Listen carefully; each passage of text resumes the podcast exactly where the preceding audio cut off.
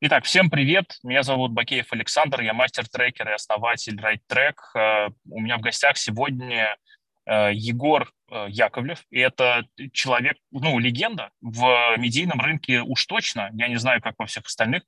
Рынок e-commerce, медийный рынок отечества точно имеет в себе, так сказать, следы проектов и деятельности этого чудесного нашего гостя. Егор, расскажите, как вы к этому пришли? Как так случилось, что вы вот погрузились, так сказать, и в e-commerce, и в контент, и в медийный мир?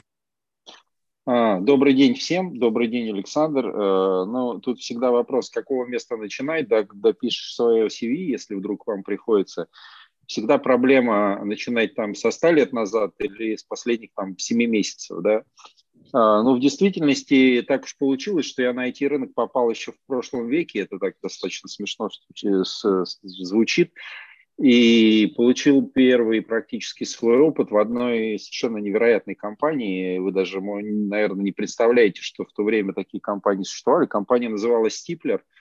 А, она в 95-м, по-моему, году имела оборот порядка, годовой порядка 300 миллионов долларов, что для российского рынка вообще какие-то там... Ну и сейчас, в общем, неплохие цифры, да, но тогда... А тогда были, просто заоблачные. Это была заоблачная история. И я там, в общем, отвечал за весь маркетинг этой компании. Это был там удивительная компания, удивительный опыт. К сожалению, она не смогла пережить э, первую чеченскую войну, которая явно сказалась на расходы на IT-инфраструктуру, на IT-проекты, которые в то время имели прямо или косвенно под собой все основные, ну, там, первоисточником государства. Вот. Но, тем не менее, и вот с тех пор, собственно, я так и вокруг IT и медиа остаюсь в различных проектах. Потрясающе. То есть вы, по сути, как сказать, видели, как было до, до того, а потом сделали так, как оно стало сейчас. Вы один Слушайте, из тех ну, людей, пом... который сделал интернет таким, какой он есть. Но я несколько раз видел, как было до и, и после. Да. Э, не все проекты почему-то, а, хотя э, это, знаете, это вопрос, что остается в истории? Не самое важное, а то, что каким-то образом в соответствующий момент было правильным образом пропиарено, да, и занесено в какие-то скрижали. Mm-hmm. Но огромное количество вещей, которые, может быть, еще более важные, чем те, которые в скрижалях, они туда обычно не попадают. И это нормально, в общем. Вся история человечества, например, так выглядит, да. А, в этом вот. смысле мне нравится, э, мне нравится пример с товарищем, господином, наверное, Дмитрием Ивановичем Менделеевым, который был в большей степени государственным деятелем и э, свою таблицу занес там что-то на восьмое, по-моему, или на девятое место в своих э, личных представлениях о своих достижениях. Но при этом люди помнят его исключительно за нее. А, ну да, какие-то вещи вспоминаются, но они уже настолько древние, что, наверное, может быть и неинтересно их вспоминать. Но вспоминаю, как я, например, вместе еще с двумя коллегами придумывал э, РИФ, Российский интернет-форум, да, и как, когда им предложил это название, они сказали, слушай, ну это отвратительное название, это вот корабль, он идет, он разобьется – и вот давай мы возьмем три дня и придумаем другое название. Естественно, никто ничего за три дня там не придумал, да, и вот он как бы риф там и остался таким, да. Э, или как я э, со своим коллегой из агентства впервые поехал выбирать место для первого рифа, и мы доехали до лесных далей, и нас там так хорошо встретили, что мы сказали, ну да, наверное, вот как бы здесь, здесь мы будем, и первый риф прошел в лесных далях. Потом он, правда, на пару лет уезжал на Каширское шоссе, там, но тем не менее. В общем, mm-hmm. это были какие-то времена крайне романтические и не похожие ни на что. В общем, наверное, здорово, что мне удалось там много чего поделать, и это было, были, конечно, удивительные люди. Хотя у каждого времени есть свои, наверное, там плюсы, и сейчас, в общем, это, это очень интересное время тоже. Возвращаясь к сейчас, из тогда в сейчас, это, эх, люблю такие возвращения в настоящее, можно сказать, да, а, чем сейчас увлечены? То есть э, даже, я бы сказал, сформулировал вопрос таким способом, а куда вы сейчас смотрите? Слушайте, ну последние, наверное, достаточное количество лет я делал всякие разные проекты в сегменте онлайн-кинотеатров. Сначала я сделал первый легальный онлайн-кинотеатр, который, собственно, до сих пор существует, правда, я к нему уже достаточно долго не имею отношения. Это было до Иви, до всяких вот этих других вещей. Это был 2007 год, э, называется Twiggle. И когда мы запустились, у нас было 50 легальных видео. Это было очень смешно. А, э, какое-то количество времени назад я сделал э, вместе с акционерами старт, который потом был, собственно, продан Мегафону. Mm-hmm. Когда я пришел на проект, там три человека работали, и это, конечно, было крайне тяжелое с точки зрения и времени, и усилий, и история, потому что мы меньше чем за 9 месяцев с нуля сделали практически все. Написали софт, собрали, я собрал команду, там, по-моему, человек 65. Мы, собственно, в октябре запустились, а пришел я там в январе. Вот. И еще один, наверное, проект в этом сегменте, который мне хочется упомянуть, мы, ну, я со своей командой полностью написал новую технологическую платформу для медиатеки. Если вы помните, когда они показывали последний сезон Game of Thrones, у них были колоссальные технологические проблемы, они ничего не могли там нормально показать, они стояли, в общем, на одной э, на платформе одной из санкт-петербургских компаний в режиме SaaS. И, в общем, там все работало очень как бы не здорово. Это тоже был очень сложный проект, потому что у него в тот момент прямых подписчиков несколько сотен тысяч было. Uh-huh. И если вы представляете, ну, это достаточно сложная вообще технология онлайн-кинотеатра. Обычно, когда что-то новое запускается, там технология waterfall. Вы там запускаете сначала на одном клиентском приложении, потом на другом, потом на 48-м. Да, а да, здесь, да. Э, собственно, в течение дня нужно было разом пересадить всех с одной платформы на другую, запуститься на всех э, клиентских платформах, которые поддерживала медиатека и поддерживает. Это, в общем, организационно Прекрасно. было, организационно было типа ты просыпаешься, и у тебя снова все работает, э, как и раньше, в общем. У нас э, из нескольких сотен тысяч, порядка шести тысяч человек были проблемы, мы их, наверное, в течение там трех недель все решили, и, в общем, как бы сейчас это все там отлично работает. Вот. Ну а сейчас мы вместе с коллегами занимаемся проектом э, новой социальной сети, которая называется Луки. Мне кажется, с уходом западных игроков с рынка э, образовалась куча очень интересных ниш. Это, вот одна из самых, наверное, интересных да. ниш, которые можно попытаться, за которую побороться. И я вас перебью, я могу сказать слово «наконец-то». Вот, э, наконец-то я говорю с вменяемыми людьми, которые могут сделать что-то э, э, нормальное. Вот, это очень приятно. Ну, я имею спасибо, в виду в этом спасибо, направлении. Есть всего типа четыре базовые, ну, четыре базовые инфраструктурные такого уровня технологии, которые вот в социальном интернете супер важны. Вот, mm-hmm. И в том числе способность запостить картинку, потом увидеть что-то, оттуда можно что-то купить. И, собственно, чтобы появилась кнопка «Купить», вот, это очень важно. И с моей точки зрения, э, все, что называется там, э, там шеринг-экономика, там social коммерция, вот, вот, вот эти вот вещи переплетаются через вот эти цифровые инструменты очень плотно. И очень мало людей, которые умеют это делать, внятно. Это оказывается вообще совсем непростая задачка. Ну, как мне кажется. Ну, вы знаете, да, ну, здесь э, у этой задачки, наверное, есть э, две стороны непростоты или сложности, да. А, одна сторона – это, собственно, технологическая история и качество продукта, при этом под качеством продукта я понимаю не только, не столько там то, что он работает без ошибок, да, но и какие-то проектные вещи, типа правильно сделанный UI, UX, понимание там, то, как с этим должен работать или хочет работать пользователь, да, потому что когда я слежу за последними усилиями одного из наших больших холдингов по переделке своего там монстра, да, но у меня там волосы дымом встают, я там не могу понять, как там софт, которому уже не знаю сколько лет, а, мне там при нажатии определенных э, кнопок интерфейса выдает там ошибка. Как, как ошибка? Мы когда делали э, медиатеку, мы, наверное, порядка 55% всех усилий и, собственно, денег потратили на, на тестирование продукта. Потому что, ну, если, не знаю, тот, кто примерно представляет себе, как э, э, софтверная разработка устроена, для многих это будет как бы сюрприз. Э, усилия, которые тратятся непосредственно на написание программного кода, составляют примерно 20% от общего объема усилий. Ну, остальное есть, это отладка, конечно. А, важный отладка, кусок, 45% а, это где-то отладка, ну, и uh-huh. автотесты, и потом тесты, и нагрузочные, прочее, прочее. И порядка там 30 с чем-то процентов это проектирование. несколько этапов проектирования, потому что от него зависит, в общем, что вы в результате получите.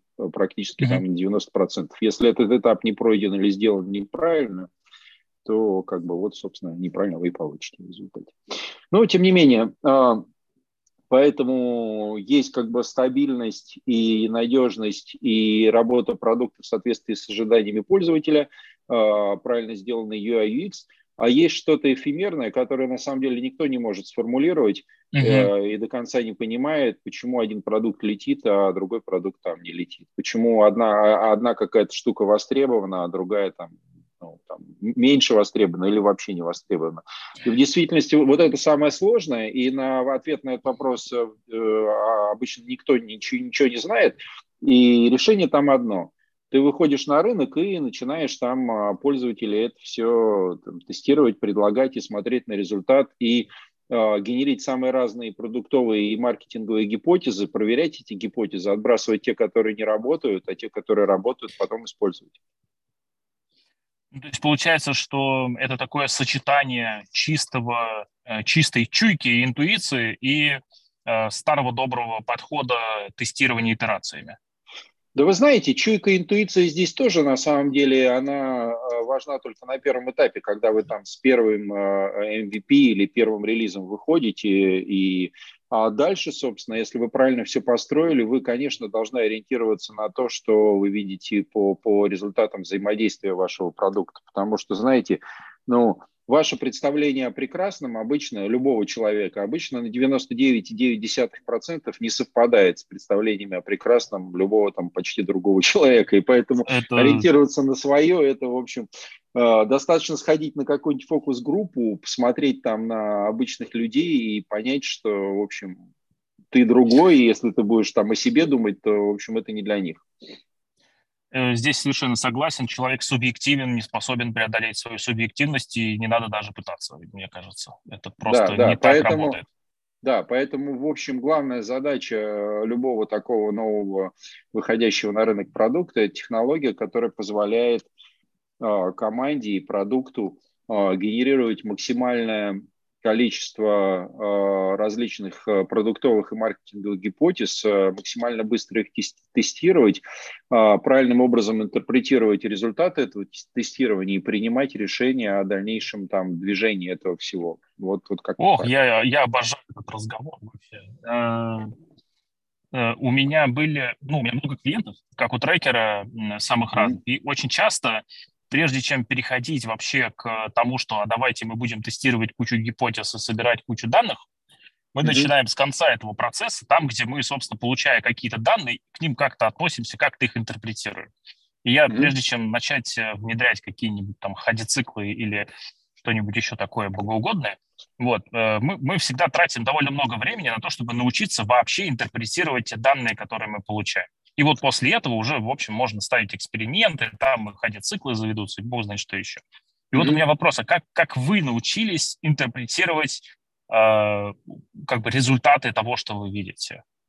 Или вот ваши команды этому как-то, ну, то есть вот как этот процесс интерпретации именно этих результатов устроен у вас? Или там просто вы сажаете двух дата-сайентистов, один из которых экстраверт, другой интроверт, запираете в комнате на 24 часа, и потом как бы все, все работает. Не, ну слушайте, э, в конечном счете есть у любого, мы же говорим, если мы говорим, например, о социальной сети, в конечном счете любой э, продукт любой социальной сети это, это, это аудитория, да, и, и параметры, mm-hmm. с которой эта аудитория этой социальной сетью пользуется. Ну а дальше, собственно, прямо косвенно поперек вы начинаете доступ к этой аудитории там продавать через партнеры, сами там рекламу и так далее, так далее. Это уже там понятно, да.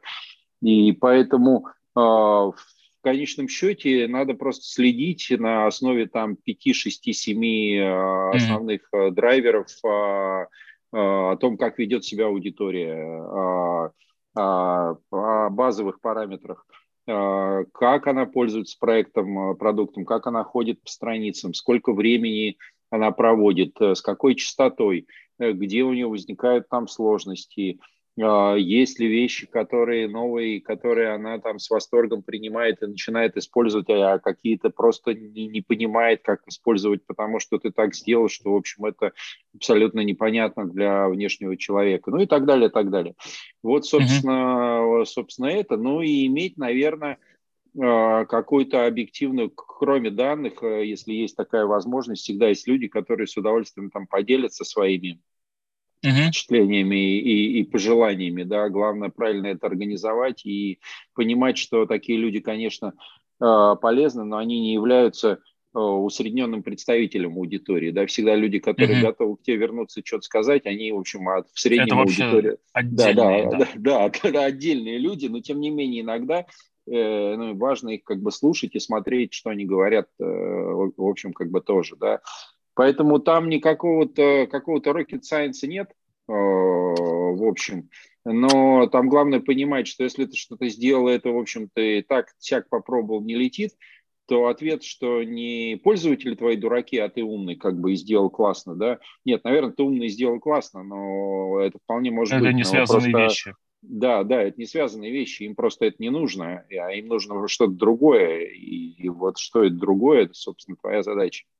А, в этом плане а, мы, когда, собственно, думали о том, что надо делать вот э, импортозамещающий продукт э, в сегменте Инстаграма, мы, собственно, посмотрели сначала на, на рынок, на данные, мы посмотрели, а, является ли какая-то из существующих социальных платформ возможной точкой как бы абсорбирования аудитории Инстаграма, которая свой Инстаграм потеряла и посмотрели не только на наши данные, но и на данные партнеров, потому что обычно это не очень просто такие данные найти, да, угу. и стало понятно, что, в общем, нет, не является. Никто есть, никуда не утек. Угу. Ну, они там утекли, попробовали, и потом утекли оттуда заново, как бы перетекли, да. утекли обратно. И стало понятно, что ниша свободна, стало понятно, что э, все, в общем, страдают от потери этого канала коммуникации, потому что, в общем, он специфический, и мы, собственно, поставили себе, наверное, такой, если совсем упрощать, поставили задачу, которая, наверное, так можно сформулировать. С одной стороны, мы хотим э, вот как бы все базовые элементы функции и функционал классического Инстаграма э, людям вернуть, Э, ну и, собственно, уже практически там а, по тому уровню, который есть на сегодняшний момент приложение, практически там процентов на 75, наверное, на 80 вернули. В ближайшее время там вернем, наверное, все.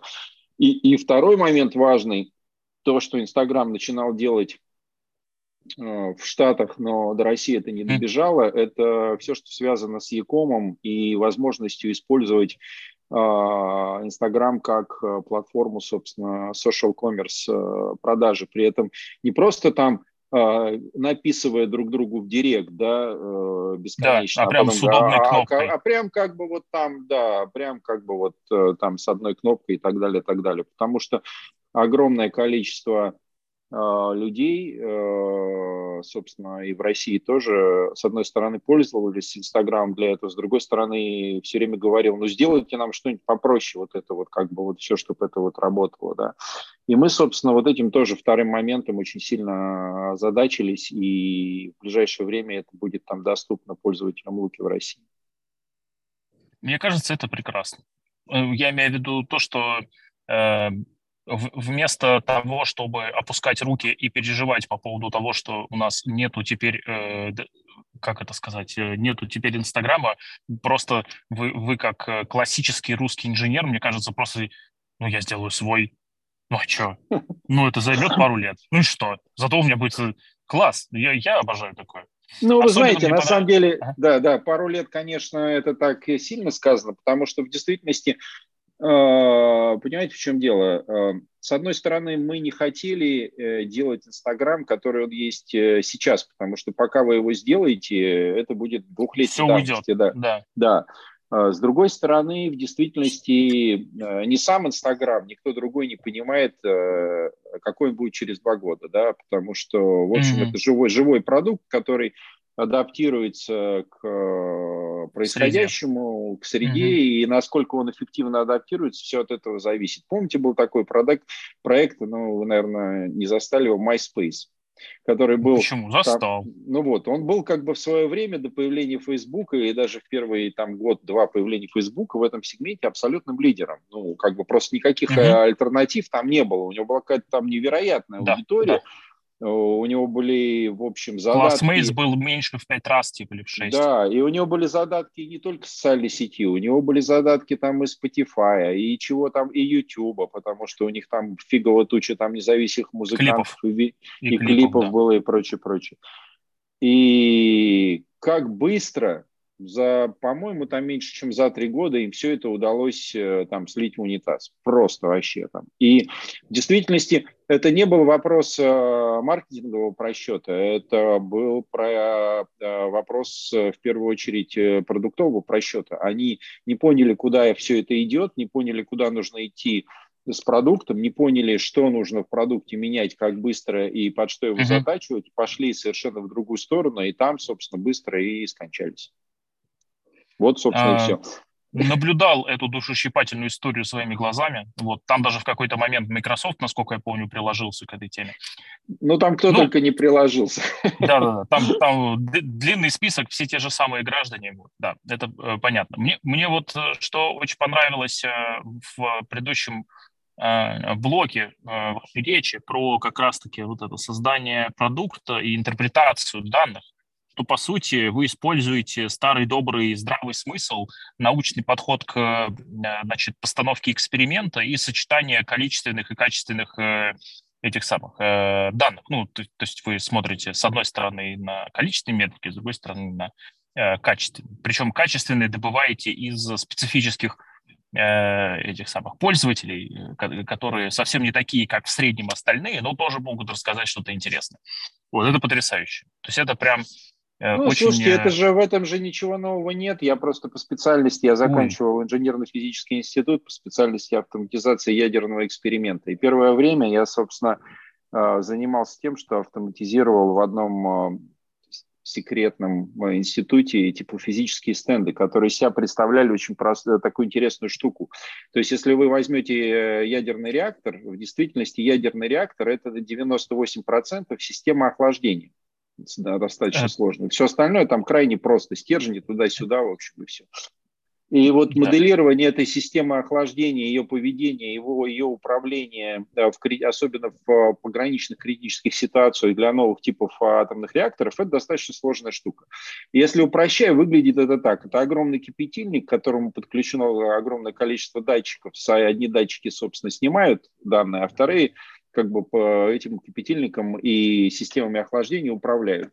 И я, собственно, сделал программный комплекс, который позволял с компьютера оператору следить за всеми этими данными и там одновременно управлять этим всем, для того, чтобы моделировать всякие штуки. И в действительности ведь ничего не изменилось. Ну, как бы, вот да, действительно. Зачем оно, что-то... Оно... Да, Зачем я имею в виду, оно менять? так все устроено, оно все так и устроено, в общем. Ты у тебя есть какой-то поток входящих данных, а, поток исходящих данных, которые влияют на твой там объект, с которым ты работаешь, и ты на основе него делаешь выводы и делаешь, собственно, а, изменения твоих а, тюнинг твоих управляющих воздействий. Вот, собственно, все. Да, может да. не получиться. Это не значит, каждый третий раз эти кипятильники взрывались. Естественно. Именно поэтому мы их и тестировали. Да, это, это как бы нормально. Здесь единственная маленькая проблема в том, что ну, любой там сложный стартап, э, ну, как бы у него тоже есть вероятность, что он как кипятильник взорвется, сможешь ли ты его да. после этого пересобрать, это, это большой это, вопрос. Да? Это уже управленческое мастерство. Да, да. Вот. Это э, точно. Ну, здесь я, я что имею в виду? Это же, ну, это же классика. Э, то есть как объяснить человеку, что такое системный анализ, если он не знаком ни с системами, ни с анализом? Это же э, очень сложно сделать. И вот э, и та же самая история про, э, э, как бы, если что-то ну, есть какие-то там проблемы, то хочется не просто наблюдать и ныть о том, что вот эти проблемы есть, а хочется как-то, ну, собрать решение какое-то.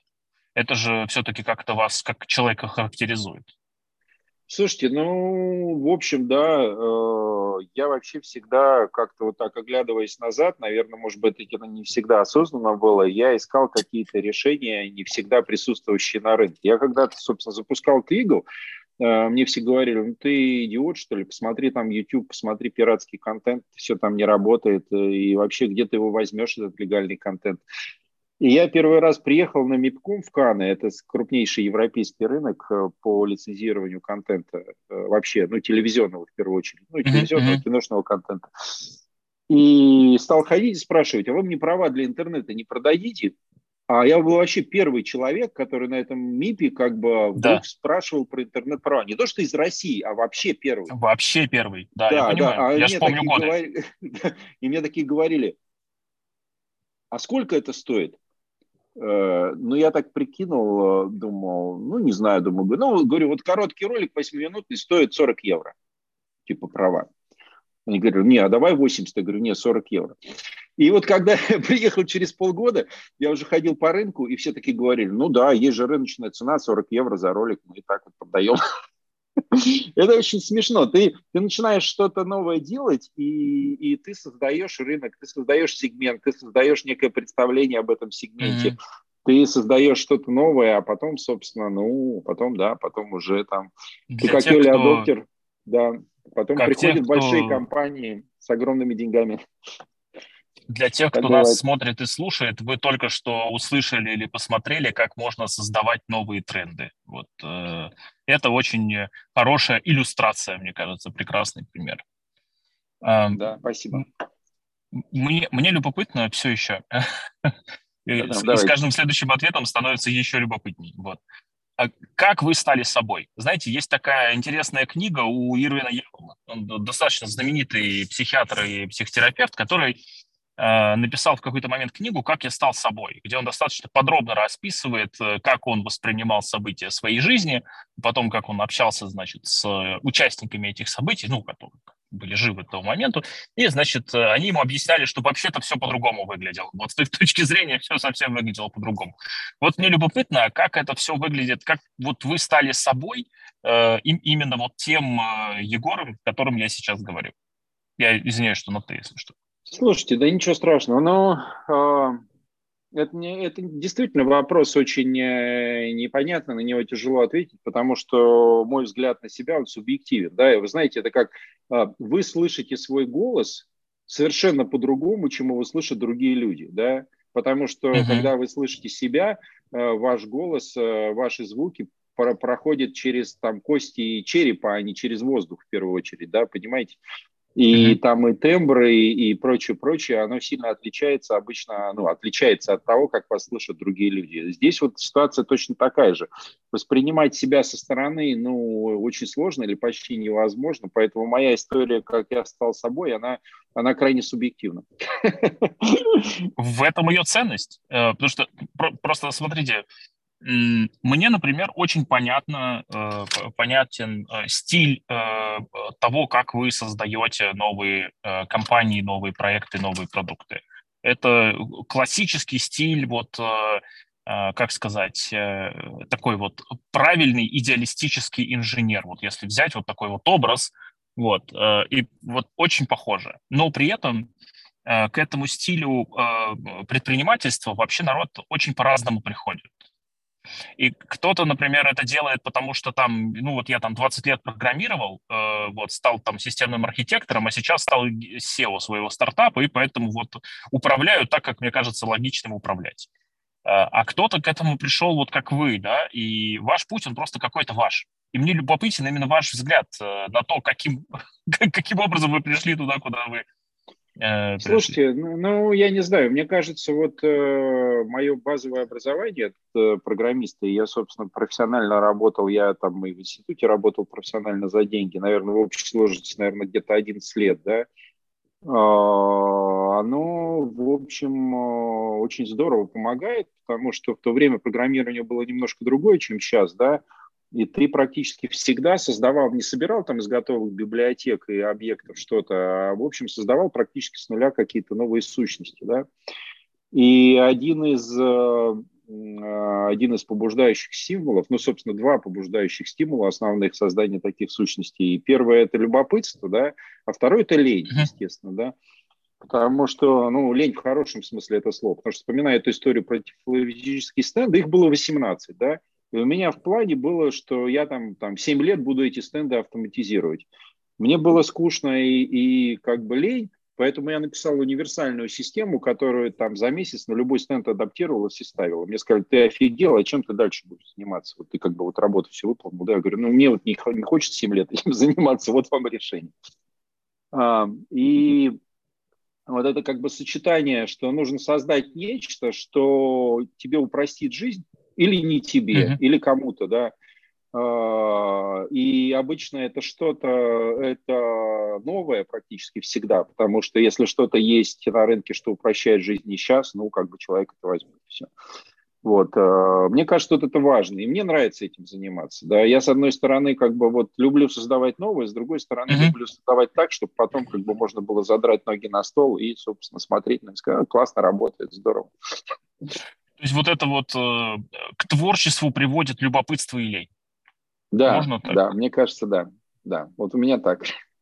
Это прекрасно. Ну, я, я вас очень хорошо понимаю. У меня была, да, ю, травма юности, работа на ассемблере. Да, это, ну, как сказать, move, AX, BX и, ну, да, да, есть да, воспоминания помните, такое. Помните, были такая операционная система на, на дековской архитектуре RT-11? Она была там RSX, TSX, однозадачная, многозадачная, но это дековское, да. Э, дековское направление, которое потом стало там SM4, по-моему, у нас эти машины назывались. И я в 90-х, в начале 90-х, значит, или, по-моему, в конце 89-м работал, значит, собственно, на кафедре в МИФИ на такой машине, что-то там программировал, и мне притащили э, на английском языке журнал Nature. По-моему, это 88 uh-huh. год был.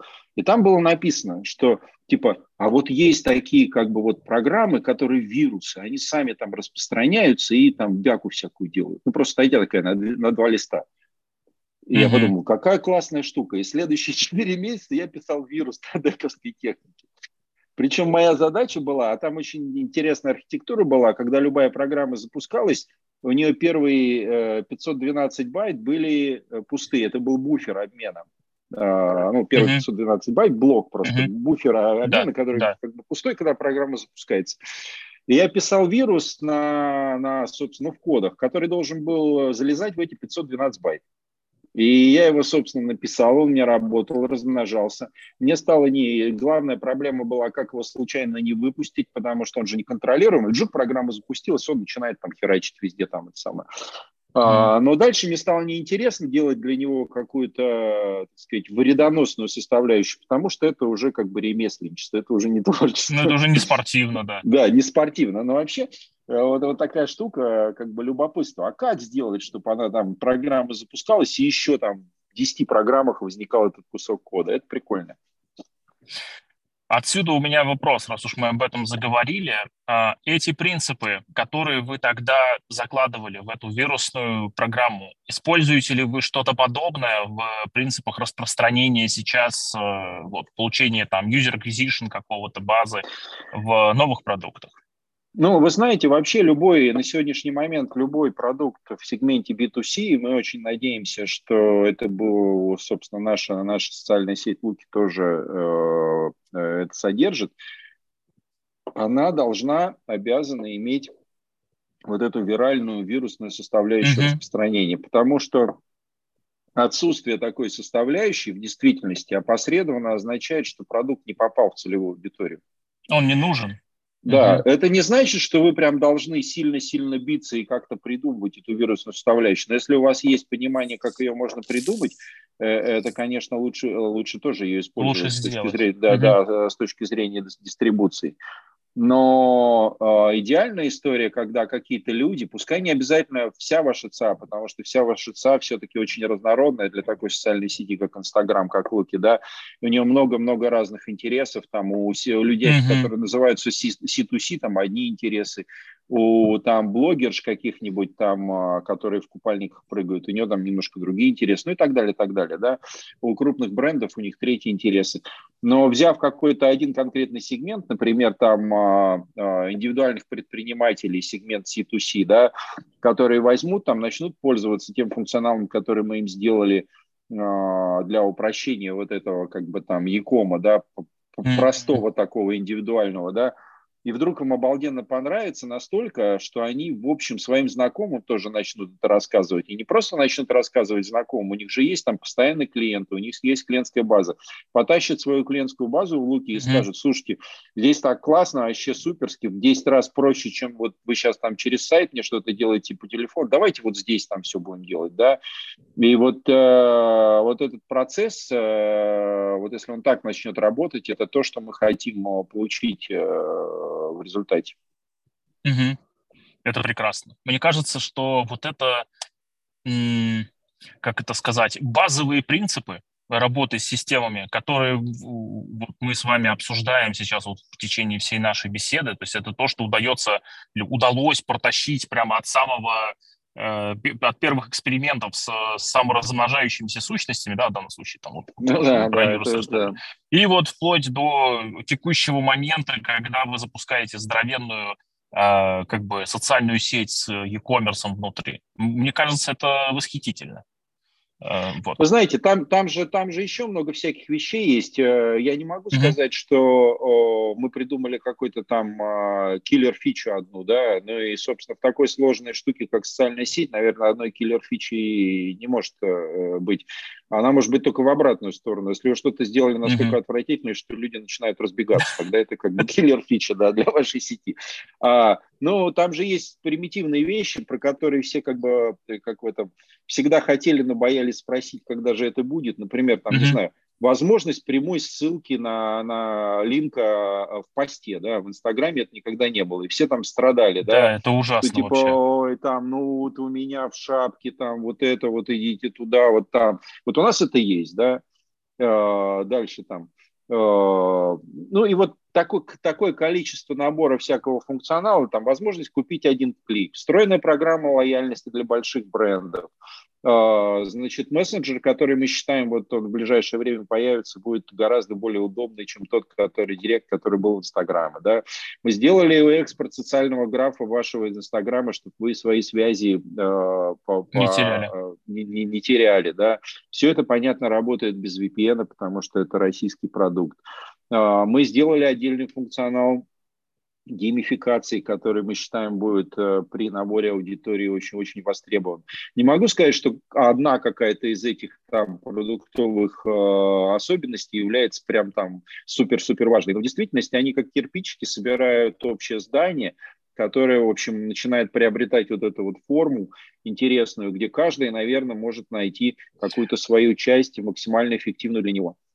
Ну, то есть это такой подход к созданию системы или среды для того, чтобы там каждый из участников нашел чем заняться. Ну, в общем, да, потому что в конечном счете э, любая социальная сеть – это некая экосистема, э, которая, которая удовлетворяет, собственно, э, частью своего функционала какую-то специальную часть этих участников. Вот на наших глазах на мой взгляд, начинает угасать экосистема Фейсбука, да, и насколько это быстро произойдет, пока непонятно, но тем не менее уже все там признаки этого, угасания есть, да, и можно долго рассуждать, почему это происходит, но тем не менее это происходит у нас на глазах, да, а, та аудитория, с которой Facebook начинал, постарела, новая аудитория, все эти старые фичи и вещи, которые Э, ей нужно совершенно другое. Facebook за потребностями новой аудитории не успевает. В рамках такой огромной кампании делать быстрые модификации продукта, да еще с таким объемом практически невозможно, да, ну и так далее. В общем, весь набор проблем, который всегда есть э, у огромной корпорации неповоротливой, которая, в общем, может только объявлять, что она куда-то идет, а на самом деле нет.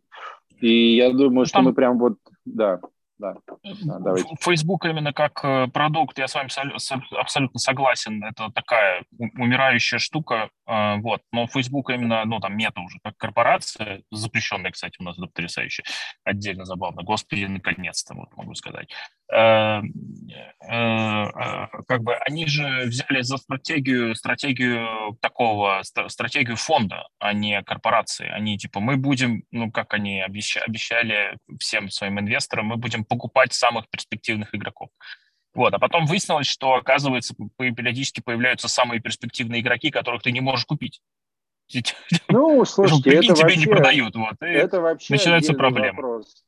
Я как-то работал, у меня был опыт работы в одной из замечательной, на мой взгляд, компаний в то время, которая мне много дала. Я 4 года в Intel работал, да, на, на высокой позиции. Mm-hmm. Ну, вот за это время, как я работал, компания провела примерно 120 acquisitions. Ну, у меня просто друг работал в Intel Capital, mm-hmm. который этим занимался.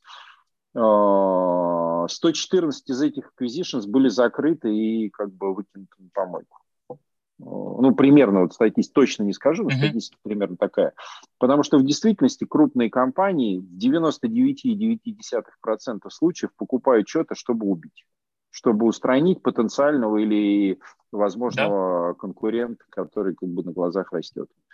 Вот. И это просто там факт жизни. Да. Все остальные рассказы о том, что мы сейчас кому-то дадим денег, но это смешно. У компании на букву Я был фонд, который это объявлял, э, значит, э, который, по-моему, никому не, на, не дал денег за, за, за три года, а там какое-то количество идей упер, какое-то количество команд упер, а остальных... Э, За, зачем платить, если можно не платить?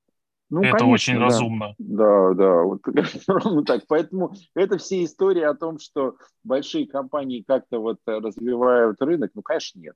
Ну, конечно, нет. Они развивают рынок э, собственный, для себя. Весь остальной Они рынок себя страдает от их У них есть, э, конечно, у них есть свои задачи. Вот. Это точно, Мне очень просто мне очень просто нравится вот эта некоторая э, дихотомия между тем, что люди говорят э, э, публично с высокой трибуны, и тем, что они на самом деле делают.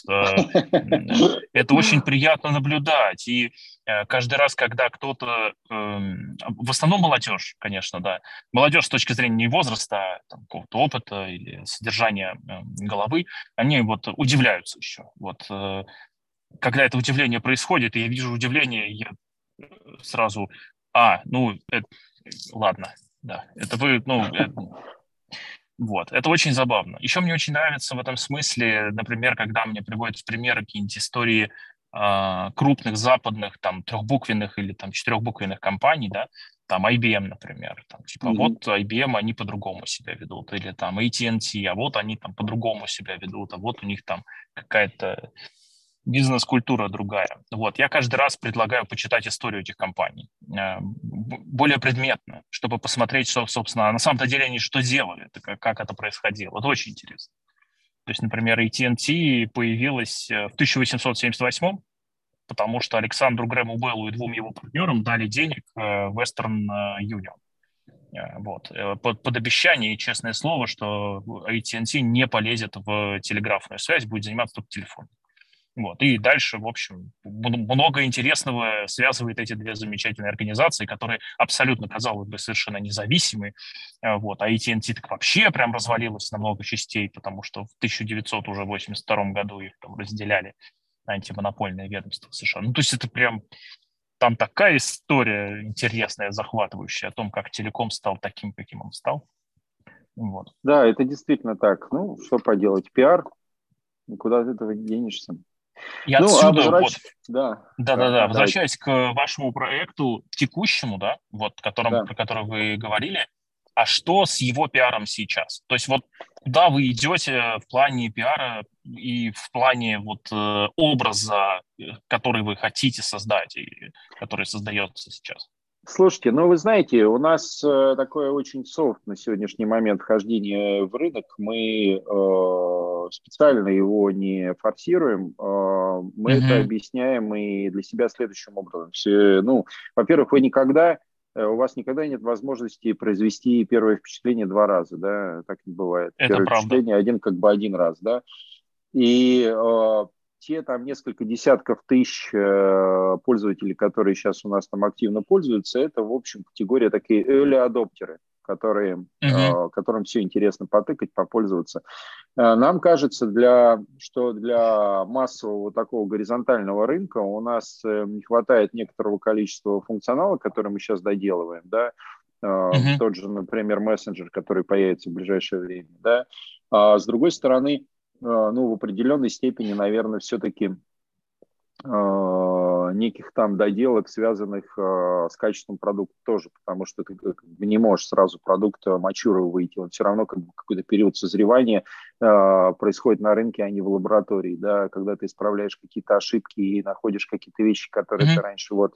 И нам кажется, что мы вот на этот э, момент, когда мы готовы уже продемонстрировать, собственно, большому кругу пользователей продукт, а, потому что мы считаем, что он уже достоин, и им будет это понятно, интересно, и они там найдут э, большую часть того, что они бы ожидали найти. Я думаю, что мы где-то приблизимся к этому концу года. А, вот, поэтому а, наши планы... Вот, ну, типа более... полтора месяца.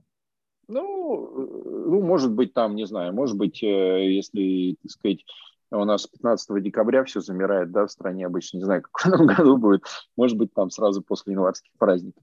Но тем не mm-hmm. менее, и вот тогда у нас есть э, мысль заняться уже достаточно агрессивно э, всем, что связано э, с продвижением на рынок B2C. Класс, это очень круто, то, что я сейчас услышал. То есть у вас есть, э, какая, как сказать, у вас есть какой-то план, вы как-то действуете, вот. у вас есть какая-то плюс-минус рациональная да, у нас есть план. причина. Да, у нас это план. очень здорово, это очень приятно слышать. Э, могу только искренне пожелать там удачи и успехов в том, чтобы, так сказать, э, новый продукт затмил конкурентов, ну, по крайней мере, все как сказать, все возможности для этого, мне кажется, уже предоставлены. Спасибо большое, Александр. И, в общем, э, очень приятно с вами было побеседовать. Если есть какие-то еще дополнительные вопросы, давайте я, собственно, отвечу. Но, э, Буду наверное, я бы, я бы порекомендовал просто, кому будет интересно, продукт сейчас присутствует и в, в сторах, его можно спокойно там скачать, приложение на Android, на, на iOS – полностью рабочий, потыкать, посмотреть, mm-hmm. как он работает. И следить, Ссылки обязательно есть... пришлите, да. чтобы мы их здесь тоже да, везде разместили, да. чтобы канал, народ мог. Да, есть канал в Телеграме, где там, в общем, идет э, обсуждение и информация о том, что там в ближайшее время появится и как появляется, тоже, в общем, интересная история. Поэтому вот предлагаю там, кому интересно последить и э, попробовать продукт. Знаете, в завершение могу такую вот вещь сказать. Мне кажется, что э, легендарные проекты делают легендарные люди, и они делают это все время. То есть в течение всей своей жизни, вот если посмотреть на все вещи, которые вы рассказали, каждый из них в некотором смысле для меня, по крайней мере, звучит легендарный. Вот. И мне кажется, и что это часть вашей некоторой природы, что ли, что вот если бы вы могли делать в своей жизни что-то другое, вы были бы другим человеком. Похоже, ну вот мне кажется, что вот вы как-то э, расположены к тому, чтобы делать именно такие вот легендарные продукты. Причем все время, раз за разом. Ну, прикольно. Слушайте, ну, спасибо за похвалу. Э, могу сказать, что, конечно, не всегда, а почти всегда получается не то, что ты заранее задумывал, но это, так сказать, это жизнь, э, все равно иногда что-то получается. И всегда очень приятно смотреть, когда спустя много лет что-то живет. Я, например, к тому же рифу уже очень много лет никакого отношения не имею. И, в общем, Пумба уже не та, которая была там в 2000 году, но, тем не менее, там 16 тысяч людей собираются, и это круто, и это, это здорово, и, в общем, это классно. Полностью с вами согласен. Спасибо вам большое за все, что вы уже сделали для отечественного интернета и за все, что вы еще сделаете, я так подозреваю. Вряд ли вы собираетесь останавливаться, судя по Не, я пока не останавливаюсь, не собираюсь, нет, не собираюсь. У меня очень большие планы, да, вот. Хорошо, Александр, спасибо большое, спасибо за, ваш, э, за вашу беседу и привет всем слушателям вашего вашего медиа такого, вот, и удачи вам. Благодарю, да, спасибо большое и до встречи. Да, до встречи.